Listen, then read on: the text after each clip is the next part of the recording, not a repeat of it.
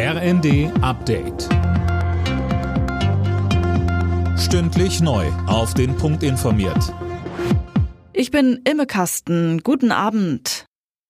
Die Auszahlung der verschiedenen Entlastungen an die Bürger wird Experten zufolge dauern. Jeder wird sein Geld irgendwann bekommen, aber es wird Zeit kosten und es werden Fehler passieren sagte Lutz Göbel vom Normenkontrollrat der Welt am Sonntag. Das Gremium berät die Bundesregierung etwa bei Bürokratieabbau. Göbel meint, die Digitalisierung der Verwaltung hat man schlicht versemmelt und das wird sich jetzt rächen.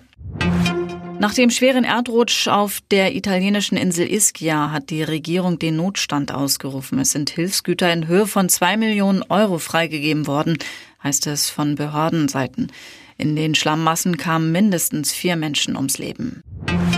Die Null-Covid-Politik sorgt in China für immer mehr Frust. In der Hauptstadt Peking und auch in der Metropole Shanghai gab es größere Demonstrationen. Alena Tribold, dort wurde sogar der Rücktritt von Präsident Xi gefordert, oder? Er soll scharfe Kritik äußern, das traut sich sonst in China kaum jemand, aber der Unmut scheint zu wachsen. Zuletzt waren im Nordwesten des Landes zehn Bewohner bei einem Hausbrand getötet worden. Zahlreiche Menschen machten die Ausgangssperren dafür verantwortlich, dass die Rettung dort nicht schnell genug ging. Seit Monaten greift die strikte Corona-Politik hart in den Alltag der Chinesen ein.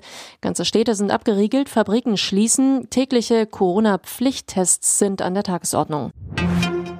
Kroatien ist bei der Fußball-WM in Katar auf Achtelfinalkurs. Nach frühem Rückstand gewannen die Kroaten ihr zweites Gruppenspiel gegen Kanada mit 4 zu 1. Die Kanadier sind damit raus. Zuvor hatte Marokko überraschend 2 zu 0 gegen Belgien gesiegt. Costa Rica setzte sich mit 1 zu 0 gegen Japan durch. Alle Nachrichten auf rnd.de